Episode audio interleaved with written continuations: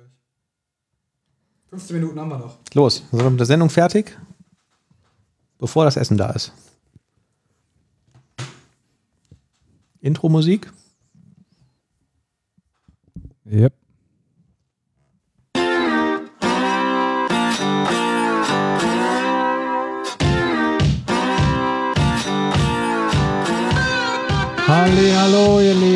Zuhörer unseres glorreichen Podcasts namens Dev Couch. Heute mal mit kurzer Intro-Musik, aber mit uns dreien, wir sind wieder dabei. Links neben mir der Manuel Wenk, rechts Hallo. Thomas Krause, ich bin Oliver Vogel und ich heiße euch herzlich willkommen. Wir haben ja eigentlich gerade schon eine ganze Zeit lang gesprochen über Musikkonzerte und wie teuer es wohl ist, äh, ein Stadion zu mieten. Eigentlich war das ganz interessant, was wir so besprochen haben. Ähm, wir hätten es aufnehmen sollen. Eigentlich schon. Jetzt kommt mir gerade die Idee, können wir wohl das Olympiastadion mieten und dann Dev Couch Live Podcast äh, ähm, aufführen?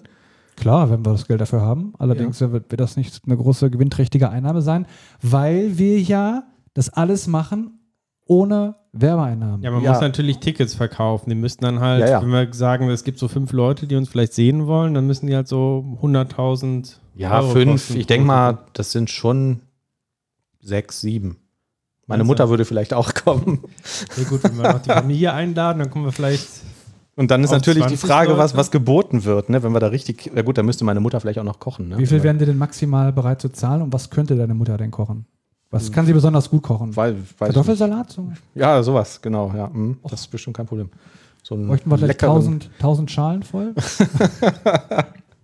Müsste sie dann Schafft sie trotzdem das? noch Eintritt bezahlen? Ja, ne, wahrscheinlich schon. Ja, aber weniger. sonst Ja, rechnet sich weniger. das nicht. Nee. Ja. Ja, dann machen wir das doch. Ja, sehr schön.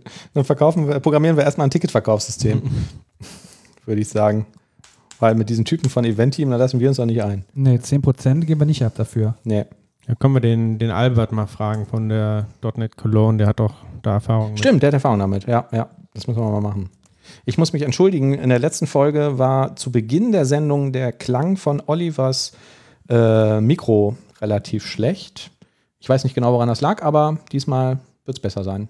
Wollen wir es hoffen? So eine absolute Scheiße wollen wir Ja. den Leuten nicht nochmal zumuten. Nee, Bei unserem wunderbaren Content. Ja, also es war jetzt keine Totalkatastrophe. Ich muss sagen, ich habe auch noch die rohen Tonspuren und könnte das nochmal neu abmischen, aber ich glaube nicht, dass sich das dann jemand nochmal neu runter ähm, lädt. Außerdem bin ich zu faul dafür. Schade eigentlich, weil wir hatten ganz tolle Themen. Aber man kann ja auch einfach irgendwie fünf Minuten vorspulen, weil der Klang wurde dann hinterher schlagartig besser.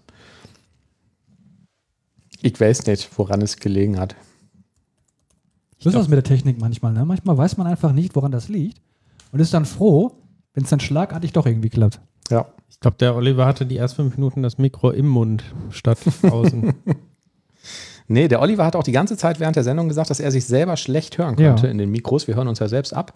Und dann hat er irgendwann ähm, hier einfach seinen Pegel hochgezogen und dann war der Ton in Ordnung. Ja. Wobei mir nicht klar ist, warum, weil der Pegel war hier auf der Anzeige die ganze Zeit. Naja, das sind jetzt interne Details, interessiert keine Sau. Dann habe ich die Verantwortung übernommen und habe einfach unsere Zuschauer mit einem besseren, einer besseren Sounderfahrung versorgt. Ja. Und sonst? Ja, sonst äh, hätte ich gedacht, ähm, ich erzähle direkt mal, dass ich einen Artikel auf Heise Online gelesen habe. Ich habe so einen Heise Plus-Account, da kann man die ganzen tollen äh, Zeitschriften, äh, die man sonst abonnieren müsste, online lesen, beziehungsweise auch wahlfrei einzelne Artikel und so davon. Und da war ein Artikel, der wahrscheinlich auch in der CT oder sonst irgendwo äh, als Print erschienen ist, über ähm, Fluent APIs. Und ähm, ich, ähm, wie formuliere ich das jetzt so, dass es irgendwie nicht wie Gebäsche klingt, aber doch. also ich war wahnsinnig überrascht davon, weil ich persönlich fand diesen Artikel wahnsinnig schlecht. Also der war wirklich, wirklich nicht gut. Ähm, vor allen Dingen, weil der Autor ähm, das immer halt drauf eingegangen ist, wie wichtig doch irgendwie Clean Code Development ist und so, ne? Und dann äh, in dem gesamten Sample Code ähm, war halt irgendwie abzusehen oder ähm, konnte man halt sehen, dass er in jeder Zeile darauf gepfiffen hat so, oder es irgendwie nicht richtig verstanden hat, ähm, dann irgendwie wild zwischen Themengebieten hin und her gesprungen ist. Und in den Kommentaren dann hinterher zum Artikel wurde dann auch relativ deutlich, ähm, dass die Leute das nicht verstanden haben. So, dass die alle gesagt haben, das ist doch genau das gleiche wie Method Chaining, so, das ist doch alles nichts Neues, so, das gibt es doch überall schon. Ne? Und ähm, ich habe da mit einem da online diskutiert, dass, dass der äh, relevante Unterschied halt ja auch der Kontext ist bei Fluent APIs. Ne? Also wenn man sich irgendwie so eine, was weiß ich, eine Configuration API vorstellt als Fluent API, dann könnte ich ja sagen, use Database oder Punkt und dann würde mir zum Beispiel angeboten with Connection String oder so, ne? weil dieses with Database dann ein anderes Konfigurationsobjekt zurückgibt, wo ich vielleicht wieder Extension Methods für habe, als ein use SMTP Server oder so. Also es nicht darum geht, einfach Methoden Aufrufe aneinander zu hängen und mit Punkt zu verketten, sondern dass der Kontext dieser Rückgabewerte halt auch eine Rolle spielen kann und so. Und ähm, ja, das scheint aber da irgendwie nicht so rübergekommen zu sein. Das hatte mich ein bisschen, das hatte mich deswegen überrascht, weil sonst die Qualität von diesen ganzen CT und äh, ähm, IX-Artikeln und so immer wahnsinnig hoch ist. Aber da hat, glaube ich, irgendwie so ein bisschen Lektorat gefehlt. Ich sehe nur, äh, wenn man einen Artikel aufmacht, auch äh, wenn man nicht Heise Plus hat, dann sieht man so ein so ein Titelbild. Mhm. Und das ist im Prinzip, äh, soll glaube ich auch so eine Art Fluent API ähm, zeigen, aber es ist eigentlich, hat es auch nichts damit zu tun. Ne? Da wird irgendwie so ein ja. String Split gemacht und dann quasi ein Each da drauf irgendwie. Das würde ich jetzt weder als Method Chaining noch als Fluent API irgendwie bezeichnen. Ja. Oder auch Type of Get Members Each. Hm. Naja. Ja. Ja, und dann war halt noch ein bisschen absurd, so in, in, in diesem Forum, da, da gibt es ja dann zu jedem Artikel gibt es dann immer Forendiskussionen, die sind meistens jetzt, ja, tragen die jetzt auch nicht unbedingt, also oft lernt man da jetzt nichts dazu, oder es sind oft keine konstruktiven Diskussionen, aber da gab es dann halt immer nur Leute, die, hm, ja, weiß ich nicht, auf irgendwelchen ähm, hm, Definitionen von, von Martin Fowler oder so rumgehackt äh, haben und gesagt haben, so nein, das ist ist exakt das gleiche wie Method Chaining, was für mich halt immer irgendwie äh, ähm, darauf schließen ließ, dass, dass der Autor den äh, seinen Punkt irgendwie nicht gemacht hat. Ja, aber vor allen Dingen das mit dem Clean Code fand ich wahnsinnig lustig, weil da war halt in einem Sample ähm, ähm, ja, also also allein schon die Name, der Name der Hauptklasse irgendwie, der war irgendwie Quatsch. Die, die Klasse hieß Calculon, so, und das war halt ein Taschenrechner. Ähm, dann hat er gesagt, er hat die als Sealed markiert, damit man die nicht aus Versehen vererben kann, so, weil das Sealed Keyword soll wohl davor schützen, aus Versehen vererbbar zu sein und so, ne? Also, es war ein bisschen, ja, fand ich, fand ich irgendwie. Also, ich war einfach überrascht davon, weil es halt sonst nicht so der Stil ist von diesen Heise-Artikeln oder nicht so die Qualität. Ja. So sieht's aus. Habt ihr gestern die Apple Keynote gesehen?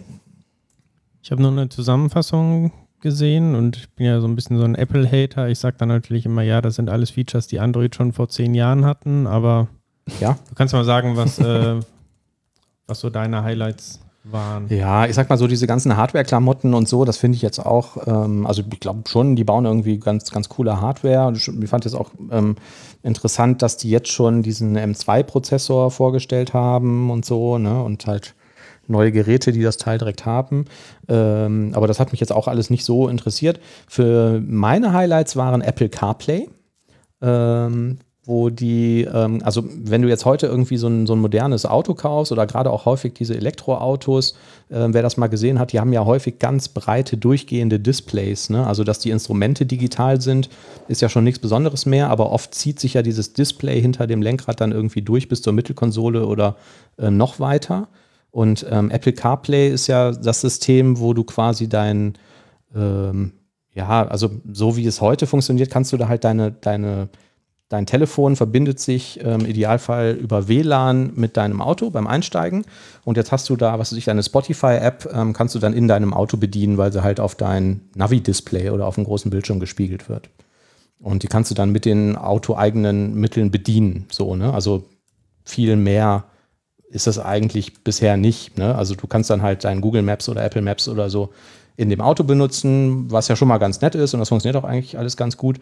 Und ähm, Das wollen die jetzt einmal massiv ausbauen, sodass du zum Beispiel auch solche, ähm, solche Formate wie die gerade geschilderten nutzen kannst. Also dass du zum Beispiel selbst auch das Tacho und ähm, alle möglichen Instrumente und so ähm, von oder ähm, von deinem ähm, Telefon einblenden lassen kannst, beziehungsweise dass die Metriken, die das Auto liefert, wie Geschwindigkeit, ähm, auch mit dem Telefon interagieren oder GPS-Positionen oder so. Ne? Also das Also- Auto liefert Informationen wie Geschwindigkeit und sowas Ja. ans Handy und das rendert dann wiederum Widgets irgendwie raus. Genau, dafür. so sah es aus. Ne? Also ähm, Beispiel, so das Auto liefert jetzt irgendwie Drehzahl und aktuelle Geschwindigkeit und ähm, das Handy ähm, ähm, hat halt, ähm, was weiß ich, die Navigationssoftware laufen und hinter deinem äh, Lenkrad siehst du dann in deinem digitalen Cockpit halt das Tacho des Autos in einem Style, was du auf dem Handy konfigurieren kannst, wie das aussehen soll und so und in der Mitte völlig nahtlos integriert ähm, halt die Navigationssoftware, die dann ähm, halt live von deinem Handy berechnet wird. Und ähm, die haben halt sehr, sehr viele ähm, Widgets, die sie neu haben, die du dann flexibel verteilen kannst und so. Und ähm, ja, das sah schon sehr, sehr ähm, cool und, und äh, freakig aus. Ich habe mich gefragt, ob das Auto dann überhaupt noch problemlos funktioniert, ähm, wenn du das Handy mal verlierst oder Ich vergisst. wollte oder auch so. gerade fragen, gibt es Ja. wahrscheinlich einen Fallback oder sowas, ne? Also es Ja. Ähm, interessant fand ich so ein paar, ähm, so ein paar statistische Aussagen, die erzählen ja dann immer irgendwie, wie verbreitet das ist und so. Und ähm, die haben gesagt, ich habe es jetzt nicht mehr 100 pro im Kopf, aber ich meine, es wären 79 Prozent gewesen. 79 Prozent der Autokäufer in den USA würden ein Auto nicht kaufen, wenn kein CarPlay drin ist. Also ich weiß nicht, ob das jetzt auch für Android Auto gilt. Das ist halt quasi das ähm, vergleichbare System für, für Google ähm, Android. Ähm, aber das fand ich auch schon krasse Nummer, ne? Dass du so ein Software-Integrator heute sein musst, wenn du ein Auto verkaufen willst. ich Was machst mal, du dann, wenn du einen Tesla kaufen willst? Das weiß ich nicht. Das ist ja dann kein CarPlay. Das hat kein CarPlay. Kannst du, glaube ich, mittlerweile, es gibt das auch irgendwie so ein Gerät, da kannst du das nachrüsten mit, habe ich mal irgendwie gesehen. Das kannst du irgendwie anstecken ans Auto. Weiß ich aber nicht genau, ähm, habe ich nur mal überflogen. Ja, weiß ich nicht. Also jetzt mal Tesla ähm, außen vor gelassen. Ich würde jetzt auch kein Auto kaufen, was das nicht kann. Aber Wenn du da einmal denn- dran gewöhnt bist, ist das eine eine coole Sache. Tesla Ne? eigene Software oder so fürs Handy? Was ist denn für solche Sachen wie Musik, Mediensteuerung oder so? Das ist dann ganz klassisch per Bluetooth. Das ist, ähm, ja, also es ist zum Teil ist es Bluetooth und zum anderen Teil hast du auch äh, gewisse Dienste integriert, ne? zum Beispiel Spotify. Man muss natürlich auch sagen, ähm, Tesla hat natürlich auch schon eine ganz coole Software, die da halt läuft. Ne? Ja. Und wenn du jetzt in so einen Standard BMW, VW, was weiß ich, irgendein Auto einsteigst, ähm, das ist ja qualitativ eine vollkommen andere Software als die, die du auf deinem Handy jeden, jederzeit benutzt. Und ähm, wahrscheinlich auch qualitativ eine andere als die, die beim ähm, Tesla läuft, Also- so als Navi. Tesla macht viele Sachen echt total gut, Ja. aber solche grundlegenden Sachen wie Scheibenwischer einschalten, da musst du schon ein bisschen gucken. Ne? Ja, gut, das wird dann hinterher irgendwann mal nachgepatcht. Ne? Ja. Nee, aber ich, ich, ich meine, ich kann es mir deswegen gut vorstellen, weil ähm, wie oft bin ich irgendwie in ein Auto eingestiegen, was ein fest verbautes Navi hatte und ähm, wo man dann äh, sich gedacht hat, ja geil, jetzt habe ich hier irgendwie, oder ich nicht bezahlt, aber was weiß ich, wenn es ein Mietwagen war, dieses Navi kostet jetzt 2000 Euro Aufpreis und die Navigation ist am Ende beschissener als Google Maps oder ähm, Apple Maps. Und so, und eigentlich denkt man sich ja jedes Mal dann, ey, ich will doch eigentlich nur hier auf dem großen Bildschirm im Auto will ich Google Maps haben. Ich habe am Ende bei meinem alten Wagen, bei dem Audi, wo auch so ein Navigationssystem integriert war, habe ich das auch gar nicht mehr genutzt. Ne? Ich habe einfach Ja. mein Handy angeschlossen Ja, genau. und dann Ja. hat ausgereicht. Ja, ja, ja. Es war auf jeden Fall besser. Ja. Eine bessere Erfahrung. Ja, ich habe ja auch mal einen, einen BMW gehabt, den die dann geknackt haben, wo ein teures Navi drin war, was der, ich habe den halt Gebrauch gekauft, der Vorbesitzer hatte dann irgendwie dieses tolle Professional Navi, dann haben sie das äh, Auto aufgebrochen, das komplette Navi geklaut und so. Und dann musste ich am Ende wegen einer blöden Versicherung irgendwie noch 2000 Euro zuzahlen, ähm, damit die mir das wieder einbauen. Ja. Und ich habe damals der Werkstatt gesagt, ich will das überhaupt nicht haben. Also ich möchte das Navi nicht, weil ich benutze sowieso nur Google Maps auf dem Handy. Bitte bauen Sie das nicht wieder ein, vor allen Dingen nicht, wenn ich das zuzahlen muss. Und dann sagten die, ja, es geht leider nicht, weil ähm, dann funktionieren die Abstandssensoren nicht, dann funktioniert hier irgendwie Park Distance Control, Rückfahrkamera geht alles nicht mehr und so. Ähm, ja, aber ich meine, das ist wahrscheinlich der Punkt. Ähm, wie gesagt, ne, du möchtest halt eigentlich sowas wie, oder nicht sowas wie, sondern Google Maps da als, ja. als Navi haben. Und die Navi-Software, die in den Autos verbaut ist, ist schlechter als Google Maps. Aber das heißt dann, dein gestohlenes Navi war dann sowas wie ein Cloud-Service? So sieht's aus. Diesen kleinen Karlauer konnte ich mir jetzt nicht nehmen lassen. Das andere, was ich ganz witzig fand bei der Apple Keynote, war, dass man das iPhone Pro oder wahrscheinlich jedes iPhone mit so einer speziellen Halterung als Webcam benutzen kann, ohne dass man da irgendeine Software installieren muss. Also wir haben das dann oben auf den Displayrahmen ähm, geklemmt und ähm, ja, sofort funktionierte das Ding. Und ich meine, das habe ich aber nicht genau gecheckt, was sie da gemacht haben, dass man das auch in so einem Winkel nach unten kippen könnte, um damit dann irgendwie einen Schreibtisch ähm, weil das halt so einen Ultraweitwinkel hat, ähm, zu filmen, um zu zeigen, was weiß ich, dass man da irgendwas malt oder so oder irgendwas dass man auch zeichnet für Konferenzen. Homeoffice arbeitet. genau, genau. Oh Gott, dann können die sehen, ob ich eine Hose anhabe, ne? Dann können die sehen, ob der Oliver nur mit dem Pokerchip spielt oder ähm, ob er auf der Tastatur rumhämmert. Das habe ich schon lange nicht mehr gemacht, ehrlich gesagt. Ich weiß gar nicht mal, ob ich das noch kann mit den Pokerchips. Ach so, ja. Mhm. Bräuchte ich wahrscheinlich ein Jahr, dann wäre ich wieder ganz fit damit. Ähm, und das letzte, was ich interessant fand, war, ähm, dass die einen Passwortmanager ins System einbauen.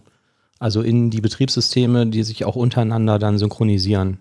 Also sowas wie One Password oder ähm, wie die ganzen Tools irgendwie heißen, haben die dann da drin. Funktioniert nicht mit Windows. Also du loggst dich dann quasi mit deinem, äh, beim Registrieren auch schon mit deinem Fingerabdruck ein.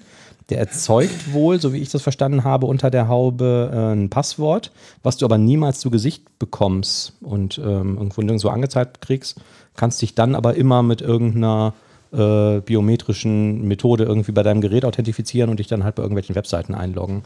Ähm, ich glaube, da das irgendwie mit, dieser, mit, mit diesem FIDO-Standard funktioniert, dass da auch gar kein Passwort mehr hinterliegt, sondern dass dann nur noch irgendein Zertifikat oder was irgendwie zur Verfügung gestellt wird.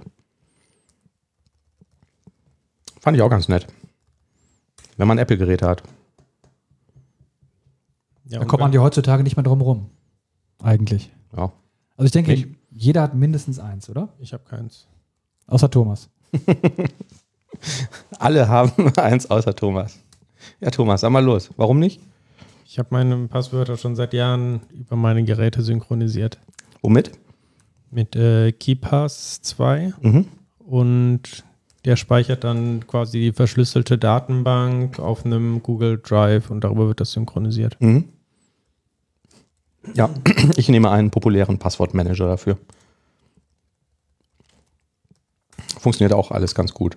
Ist KeyPass nicht populär? Doch, ist auch populär, ja, aber halt einen anderen, also so einen kommerziellen, wo man irgendwie jedes Jahr Geld für bezahlen muss. Das ist auch bescheuert, dass man das noch nicht hinter sich gelassen hat. Ne? 100.000, ich weiß gar nicht, oh, ich will gar nicht wissen, wie viele ähm, Accounts und äh, Passwörter und so in dem Ding gespeichert sind. Ja. Ähm, ja, genau, das war die Apple Keynote. So, die anderen Sachen, pff, ja.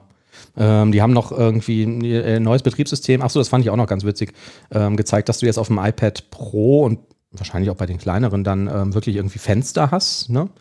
Also nicht so unbedingt wie bei Windows, dass du sie so frei positionieren kannst, sondern ähm, hm, dass du da quasi in einem, ähm, ich glaube, das war Stage Manager, ne, ist dieses äh, Stichwort.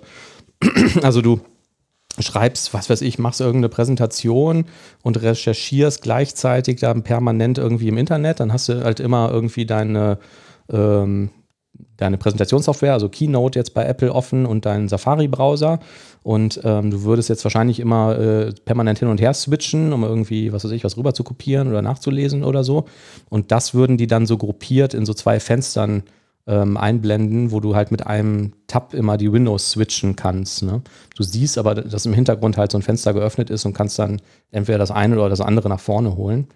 Ähm, und gleichzeitig äh, haben die jetzt auch sehr guten Support, wenn du ein externes Display anschließt über USB-C, ähm, was die dann auf der, mit der kompletten Auflösung des Gerätes, also des Bildschirms, ähm, nutzen können.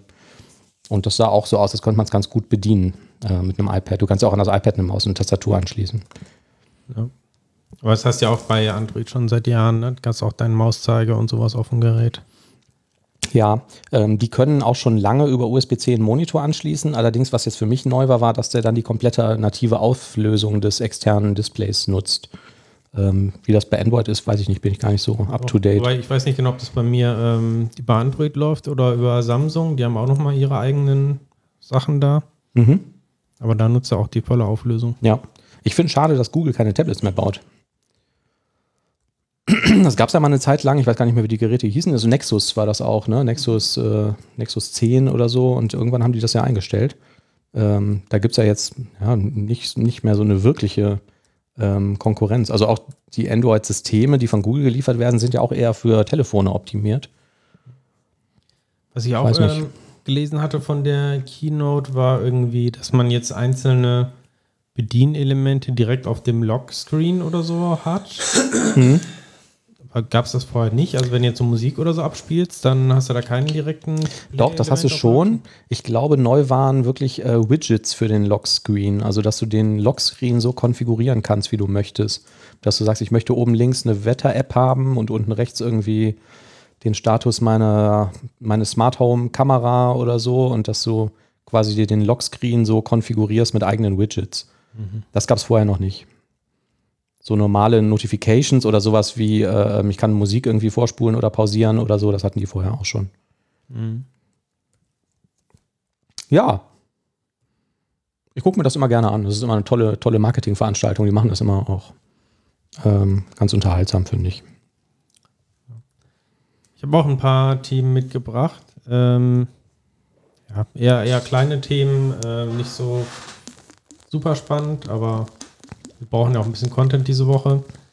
Ähm, einmal fand ich ganz interessant eine Twitter-Unterhaltung, ähm, einen Twitter-Post von ähm, dem David äh, Fowler. Das ist ja, ähm, ich weiß gar nicht genau, was er für einen Titel hat, aber ist irgendwie in dem äh, C-Sharp-Team da irgendwie eine höhere Position oder macht auch viel äh, Publicity. Ja, ist auf Twitter sehr aktiv und ich glaube, es war auch einer der ähm, maßgeblichen Entwickler von Signal A damals und ja, auch von der Core-Implementierung davon. Mhm, die waren, glaube ich, nur zu zweit oder so und haben damit irgendwie Signal A und dann halt auch die Version, die auf .NET Core äh, lief, dann auch geschrieben.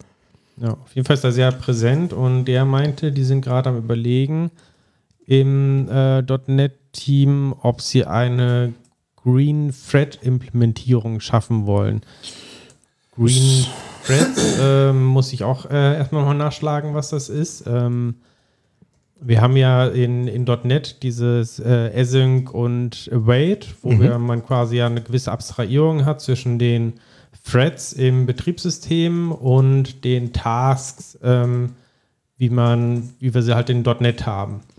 So, aber diese Separierung ist aktuell so, dass man ja eindeutig merkt, ist man jetzt ähm, gerade im Thread unterwegs oder arbeitet mit Tasks. Also wie merkt man es? Ganz einfach, indem man überall async, äh, await und so weiter hinschreiben muss. Also der Code sieht ja sehr anders aus. Ja. Und dieses ganze async, das zieht sich ja auch dann durch das ganze Programm durch. Wenn ich irgendwo ganz tief eine async-Methode aufrufe, dann muss ja quasi der aufrufende Code auch async sein. Das zieht sich ja dann quasi hoch bis zu deiner Main-Methode. Oder genau. Ähm, ja. Mhm. Und die Idee bei so einer Green Thread-Implementierung ist das quasi wieder so ein bisschen transparenter zu machen, dass du eigentlich gar nichts davon merkst, dass du jetzt ähm, mit so virtuellen Threads arbeitest, sondern dass das komplett die Runtime für dich übernimmt. Das mhm. heißt, du hast dann irgendwie deine äh, virtuellen Threads, die ähm, ja, da, da, kannst du einfach äh, quasi synchron programmieren, aber immer wenn die in einen Wartezustand kommen, weil du jetzt gerade auf I.O. oder sowas wartest, dann ähm, switcht quasi die Runtime automatisch ähm, auf einen anderen virtuellen Thread, also gibt diesen Betriebssystem-Thread wieder frei, um andere Sachen zu machen. Mhm. Und in dem Zusammenhang habe ich auch gesehen, dass äh, Java wohl auch plant, sowas zu machen. Die haben scheinbar derzeit noch keine Async Await Alternative so direkt. Ja. Ähm, und wollen das wohl auch nicht machen, sondern direkt halt auf diese Green Thread ähm, Systematik. Und Oliver, du hattest, glaube ich, gesagt, dass es in Go auch sowas ähnliches gibt, ne?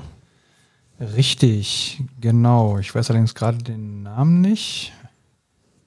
Go. Ich glaube Channels. Channels ist das quasi. Das heißt, du setzt quasi ähm, darüber deine Funktionsaufrufe ab und die werden dann asynchron behandelt, abgearbeitet. Aber ich habe das Prinzip noch nicht verstanden. Also das, das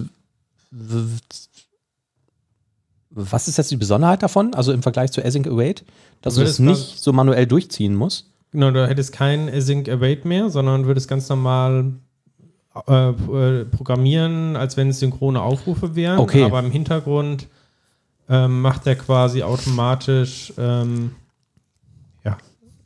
Okay. Wechselt der die Threads ähm, ja. passend. Ja. Ja gut, wenn, wenn die komplette ähm, Schnittstelle, die sich dem Programmierer bietet, asynchron ist, ist das technisch kein, kein wesentliches Problem mehr. Ne? Und dann würde man das irgendwie so als, als Basis, zur Basis der, der Programmiersprache machen und sagen, das ist halt asynchron, ohne dass du es davor schreibst. Genau. Ja, ah, okay. Ja, klingt doch gut. Schreib dem mal, die sollen das machen. Ja. DevCoach ist dafür. Ja. Ja, gab es jetzt in den Kommentaren äh, bei Twitter so gemischte Meinungen. Die einen fanden es auch super, die anderen meinen, ja, hm, eigentlich möchte man das ja so ein bisschen explizit machen, damit man auch so weiß, was passiert jetzt da und äh, das, ja, das so ein bisschen managen kann. Mhm. Cool. Ich bin aber jetzt auch zu wenig im Thema, im Thema drin, um da die Vor- und Nachteile genau aufzählen zu können. Also was jetzt welche Nachteile vor allem es gegenüber ähm, der taskbasierten Programmierung hatte. Ja, ja. Und ich frage mich vor allen Dingen, wie, wie so ein Migrationspfad dann aussehen könnte. Ne? Also das ähm, würde ja wahrscheinlich, also das Verhalten verändert sich ja. Ne? Man kann ja nicht einfach sagen, ich mache das an und aus. Also das Verhalten der Anwendung ändert sich ja, ähm, wenn die Sprache das jetzt so supporten würde. Aber ist gut, das kann man ja tatsächlich so machen, dass man es anmacht, so wie äh, Nullable Reference Types oder sowas. Ne? Eine hat unter dem Witz gemacht, ähm, dass man jetzt neben den normalen Methoden, den Async-Methoden, dann noch eine extra Green-Methode hat. Mhm. Gibt es die Methode dreimal. Ja. Sehr schön. Ja, vor allen Dingen der Name Green irritiert mich ein bisschen. Also warum, wieso Green? Das weiß ich auch nicht. Weil es ökologisch ressourcensparender ist oder so, vielleicht. vielleicht ja. Man weiß es nicht.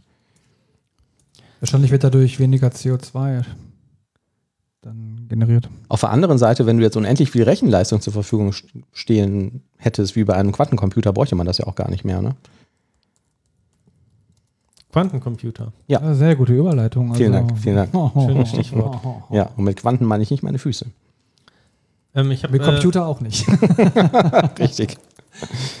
Ich fand eine Schlagzeile ganz interessant. Ähm, IBM sagt, sie wollen bis 2025 ähm, tausende Quantencomputer verkaufen. Bis wann? Bis 2025. Also jetzt innerhalb von wenigen Jahren wollen sie tausende Quantencomputer verkaufen. Da habe ich mich gefragt, ist das jetzt irgendwie schon so der, der Durchbruch? Wird es Zeit, dass wir irgendwie was Vernünftiges lernen und auf Quantencomputer umstellen? Und was, was macht man da damit? Also, wer kauft sich einen Quantencomputer? Werden wir das auf dem Schreibtisch stehen haben oder weiß man da genaueres? Das ist schwierig, ne? Sind halt irgendwie ganz bestimmte Anwendungsbereiche, wo man sowas haben will, aber ich fällt es jetzt auch schwer, die irgendwie aufzuzählen. Also das klassische Beispiel, was man wieder hört, ist ja, wenn man erstmal einen Quantencomputer hat, der ähm, ja, entsprechend viel Leistung oder entsprechend viele Bits hat, dass dann einige ähm, Brute Force ähm, Attacken halt einfacher möglich sind auf bestimmte Verschlüsselungsalgorithmen, Hash-Algorithmen und so weiter, ne? die ja. jetzt nicht extra so ausgelegt sind, dass sie auch äh, sicher sind gegen Quantencomputer. Mhm. Moment, es gibt solche Algorithmen, die so ausgelegt sind, dass sie sicher sind gegen Quantencomputer? Ja. Und weißt du, wie die funktionieren? Nö. okay.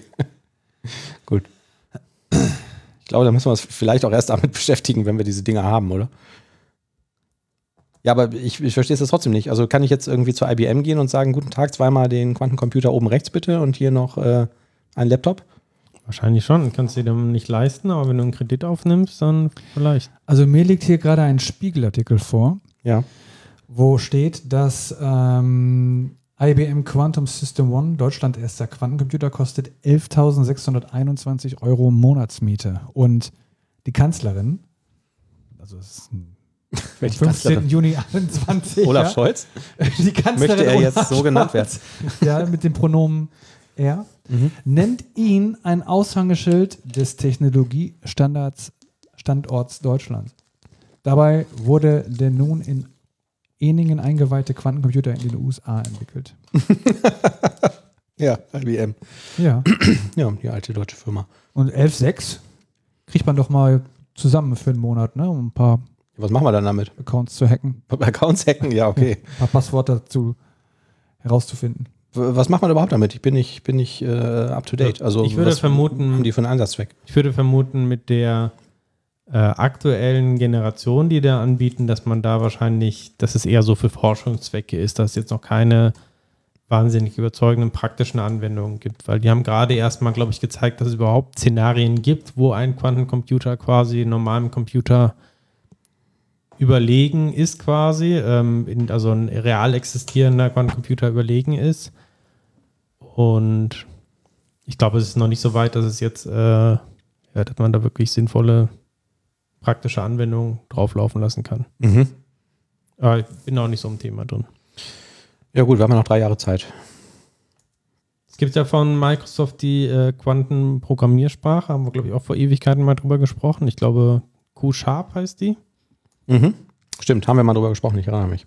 Aber ich habe immer noch kein Tutorial mit Q-Sharp gemacht und auch keine Azure-Prüfung. Aber wahrscheinlich fehlt ja auch die Hardware, um es auszuprobieren, oder? Ach nee, die hatten einen Emulator, Simulator. dafür, ne? Ja. Ein Simulator, ja. Also ich habe gerade tool.hansblatt.com auf und die sagen hier oder nennen hier zumindest drei Einsatzbereiche für Quantencomputer. Zum Beispiel nie wieder Stau. Wer ein Navigationssystem benutzt, der weiß. Die Ankunftszeit ist nur eine ungefähre Schätzung. Der Straßenverkehr ist viel zu komplex, als dass er sich genau prognostizieren ließe. Doch, das könnte sich mit Quantencomputern ändern, dank ihrer Fähigkeit, enorm große Datenmengen zu verarbeiten. Das ermöglicht es beispielsweise, Routen für alle Fahrzeuge in einer Stadt zu berechnen, unter Berücksichtigung von Ampelschaltungen und Tempobegrenzungen. Damit werden die Verkehrsprognosen viel genauerer und Städte können den Verkehrsfluss besser planen. Das so gibt es auch bessere und billigere Medikamente und einen Schutz für alle Informationen. Wir können das ja mal in die Shownotes packen. Dem Straßenverkehr hört sich für mich viel nach Bullshit an. Das mit den Medikamenten, gewisse Das ist, Sachen ja, kann ich mir vorstellen. das ist so wie 5G für autonome Autos, ne? Ohne geht's einfach nicht. Ja, Ist klingt ja, für, mich nur, ist auch, ja nur ein klingt für mich auch nach Quatsch. Echt, dann schneiden wir das raus. Wenn man nach Q-Sharp sucht, dann landet man bei QAnon. Das ist, glaube ich, was So, was sagt ihr denn dazu? Die Suche nach neuen Medikamenten ist mühsam. Forscher müssen Wirkstoffe und ihre Zusammensetzung aufwendig im Labor testen. Gut, es geht ja auch schneller, das haben wir ja gesehen an diesem Corona-Impfstoff. Aber egal. Diese Verfahren könnten Quantencomputer deutlich leichter machen. Wissenschaftler könnten eines Tages molekulare Strukturen simulieren und so die Zusammensetzung von Wirkstoffen berechnen. Die Pharmaindustrie könnte Medikamente mit besserer Wirkung entwickeln und zwar um ein Vielfaches günstiger und schneller. Also dann ist der nächste Impfstoff eigentlich schon wieder fast gesichert, ne? Was sagt ihr denn jetzt dazu? Da bleibt euch die Spucke weg, nicht wahr? Tja. ja, ich weiß nicht. Ein Schutz für alle Informationen. Die Enthüllung bereitet vielen IT-Spezialisten Sorgen. Der amerikanische Geheimdienst NSA forscht an Quantencomputern, offenbar um Verschlüsselungstechnologien zu knacken. Beim Lösen mathematischer Rätsel, wie sie bei der Sicherung von E-Mails oder Bankgeschäften im Hintergrund zum Einsatz kommen, sind die Geräte extrem effizient. Sudoku. Allerdings könnten Quantencomputer auch die Entwicklung neuer Verschlüsselungsverfahren unterstützen. Forscher gehen davon aus, dass diese absolut sicher sind. Das ist wirklich Bullshit. Das steht ja. Aber absolut so, sicher. Ja, also mit anderen Worten, Quantencomputer muss man gucken, was man damit macht. Irgendwie, ne? so. Ja, gut. Als wir die ersten klassischen Computer gebaut haben, wussten wir auch noch nicht genau, äh, Was hat eigentlich dass, soll wir hinterher, dass wir die hinterher dafür benutzen werden, um Podcasts zu hören, wenn wir durch den Wald joggen oder so. Ne? Ich lege mich fest, 64 Qubits sind genug für alle. Damit wirst du jetzt immer zitiert werden, Thomas. Naja, es könnte schlimmere Zitate geben. Schön. Ansonsten läuft eigentlich auf deinem ähm, M1-Laptop hier Windows, Nein, Visual Studio. nein. Rider. Thomas, weißt du da genaueres? Weiß nicht, könnte da Windows drauf laufen? Ich weiß nicht, also es müsste mal ein Visual Studio rauskommen, die irgendwie, ja, wo du auf dem ARM-Prozessor laufen lassen könntest, aber leider, ich weiß auch nicht, wann das der Fall sein könnte. Aber würde denn Windows erstmal drauf laufen auf so einem Mac-ARM, also ein Windows 11 ARM? Ich glaube, theoretisch ja, praktisch nein. Also es gibt, glaube ich, ein Windows für ARM, aber das läuft nicht auf dem M1. Was aber, glaube ich, nur irgendwelche, ähm, also keine technischen Gründe hat. Das ist bedauerlich. Mhm. Weil, also es gibt ja spezielle ARM-Devices, wo Windows drauf läuft und für die hat Microsoft jetzt auch ähm, gesagt, dass Visual Studio 2022, die nächste Version, auch für ARM kommen soll. Also dass quasi nativ ähm, darauf laufen kann. Ähm, okay, aber das ist dann das Visual Studio, was wir vom Desktop kennen, wahrscheinlich. Ne? Genau, ja. ja mhm. Äh, was jetzt gerade ja erschienen ist auf der Bildkonferenz, ist ein äh, neues Visual Studio für den Mac, was auch nativ auf diesem ähm, M1 läuft. Vielleicht hat das ja dann irgendwie auch einen, den gleichen Unterbau, das weiß ich nicht. Aber ich glaube, dieses Visual Studio für Mac, das ist doch entstanden aus diesem. Aus dieser Xamarin IDE. Aber war das nicht auch das gleiche, was dieses Sharp Develop da irgendwie gefüttert hat? Oh, das weiß ich nicht genau, aber ich weiß, dass sie jetzt bei diesem Release äh, die, die komplette UI einmal komplett neu geschrieben haben. Mhm. Also es sieht auch anders, völlig anders aus als die Version davor. Ähm, was da genau hinterliegt, ich habe keine Ahnung. Brauche ich auch nicht, weil ähm, ich würde dann auch eher Wider verwenden, weil das halt auf allen Plattformen das gleiche ist.